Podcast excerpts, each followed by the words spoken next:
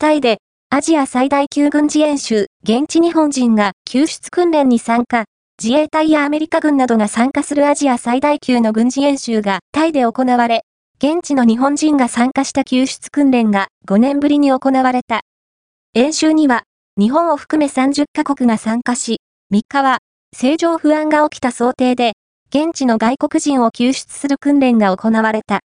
2024年は、コロナ禍以降5年ぶりに現地に住む日本人が参加し、出国の手順を確認した後、アメリカ軍の輸送機に乗り込んだ。